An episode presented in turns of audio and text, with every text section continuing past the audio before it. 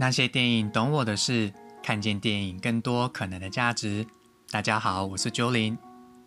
本集节目要跟各位分享二零二零年唯一让我三刷的纪录片，而且其中有一场映后座谈，还邀请到台湾的生态农场经营人一起来谈谈台湾农业的现况。很高兴台湾终于也有开心农场喽。过去台湾的农业为了要在一定时间内达到满意的成果跟效益，所以会倾向选择大规模而且单一种植的农法。比如说，我小时候去乡下亲戚家，他们有一个农舍。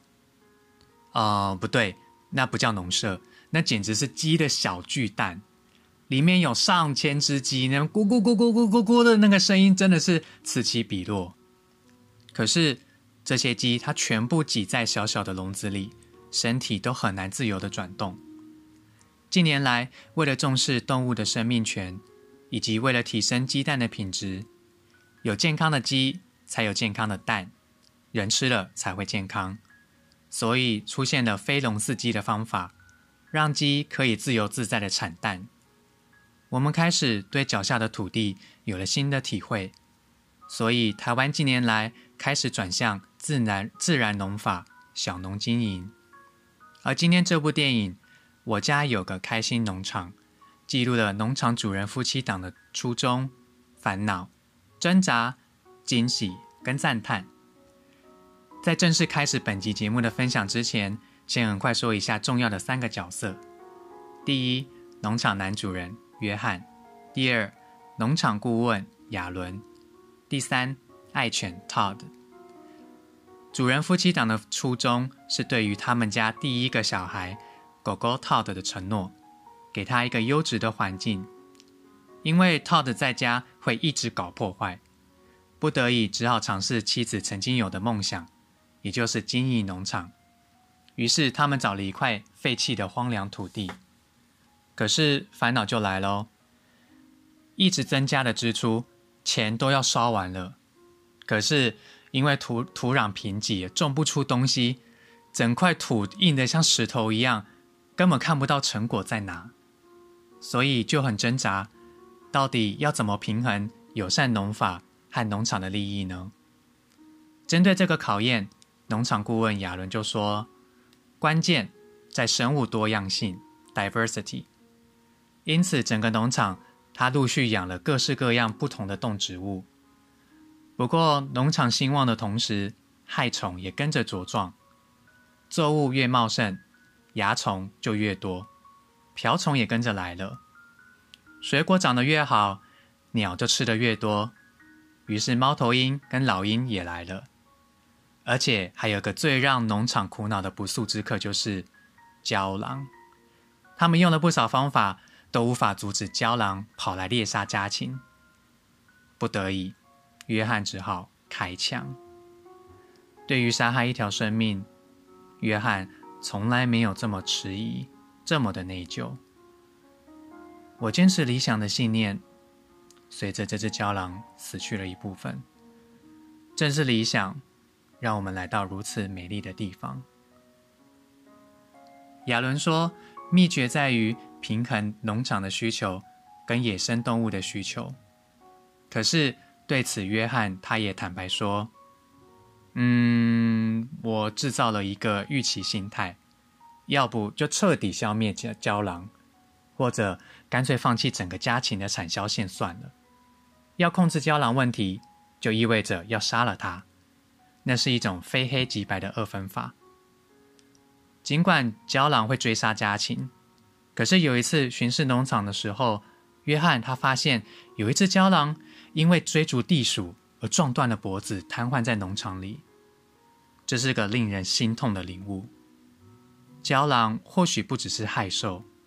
它也很有可能是我们的朋友，这才惊喜的领悟到，原来有害还是有益，它并不是非黑即白的二分法，也不是要赶尽杀绝或者多多益善的选择，只要多样性越丰富，自然而然会协调出一个平衡。可是没有答案，真的超难体会这个奥妙到底在哪里。幸好。他们家的爱犬 Todd 帮了大忙。夫妻俩从狗狗 Todd 身上观察到，他经常凝视、观察农场里那些微小到极点的细节，仿佛在解码这个世界的运作。所以遇到问题时，退一步观察，接着发挥创意，才领悟到让各种生物成为我们的最强盟友。例如，与其用人工撒药的方式来去除瓜牛，但是根本就抵不过瓜牛强大的繁殖力。后来才发现，可以放出鸭跟鹅去吃瓜牛啊，而且吃完瓜牛后会产出的这些粪便，就可以当做肥料，又可以造福的果树。菜园有虫或者牛羊的粪便长出来的蛆，就放鸡去吃，两者的数量会因此下降到一个整体环境可以接受的数量。这也代表着害虫不会完全的消失，它们只是达到一个共生的平衡。务农的节奏一年比一年的容易，也一年比一年容易预测，就像跳舞一样。这支舞虽然熟悉，不过舞伴一直在换。亚伦提醒过，与土地生态共存 （coexistence），它不能勉强，那是一支细腻、需要耐性的舞，而且不保证成功。又有一年，换地鼠大量吃覆盖作物跟果树的根，造成植物的死亡。这些没有答案的考验，真的让人很不解。说。为什么亚伦会说终究会达到完美的平衡呢？各种生命间的安排或许会有冲突、竞争的状况，不过经过一系列的震荡后，会慢慢得出生命的一种巧妙平衡。所以农场它建造猫头鹰的家，欢迎猫头鹰来吃地鼠，到后来还有仓鸮、蛇、鼬鼠、獾和郊狼。他们一起来助阵，吃掉这些泛滥的地鼠们。亚伦最希望这个农场拥有的，也是最难达成的，就是我们脚下发生的死亡与新生的变化。牲口、堆肥、覆盖作物、微生物，这四样目标一致，就是让土地起死回生，变得焕然一新，用植物覆盖带来生命。唤醒了一个亘古不变不变的程序，微生物回来了。微生物将死掉的生物腐殖，腐化成矿物质，重新进入土壤的循环，将生命淬炼成，将死亡淬炼成生命。就在这一把健康的土壤里，所有死去的都会再一次滋养生命，全靠生命的无常，让农场能量满满。这块土地的繁复之美，活生生有着无尽的可能。没想到我们面对的各种艰深，会让梦想本身更加真实鲜活。我们分分秒秒从未孤单。如果一开始是要与大自然和谐共处，我们也不和谐，却也自在的走到了今天。整个地球的生态系也是这样的运作。从这个角度来看。真的很 perfect，一切的一切都需要时间跟耐心，正如我们学跳舞一样，一开始会踩到彼此的脚，撞在一起，哇哇叫啊，各种匆忙，各种的窘迫。可是，一次又一次的调整后，慢慢的，你会开始感受到有一股能量在你们双方之间流动，逐渐的，你们不再踩到彼此的脚。而是可以乐在其中，翩翩起舞了。到了第七年，真的如亚伦所说的，务农将不再孤军奋斗。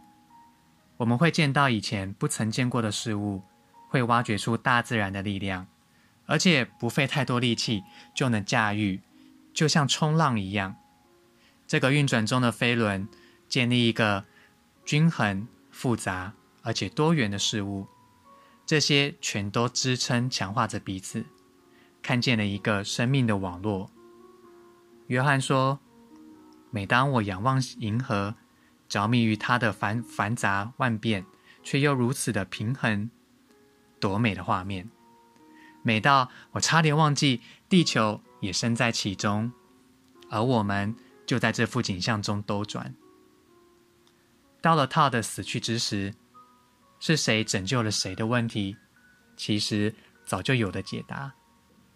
Todd 带我们来到这个美的浑然天成的地方，如今它也将成为这里的一部分，而 Todd 也永远是我们的第一个孩子，仿佛他已经知道扮演完了在我们生命中的角色，而我们现在要为别人而坚强。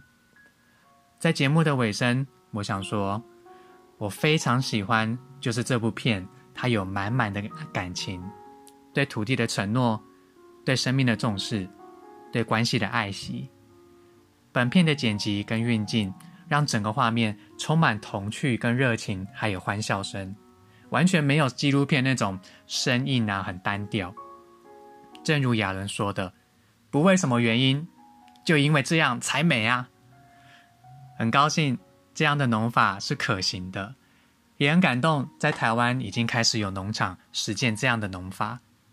在此诚心的跟你推荐这部电影。那些电影懂我的事，看见电影更多可能的价值。谢谢你的支持，我们下次见。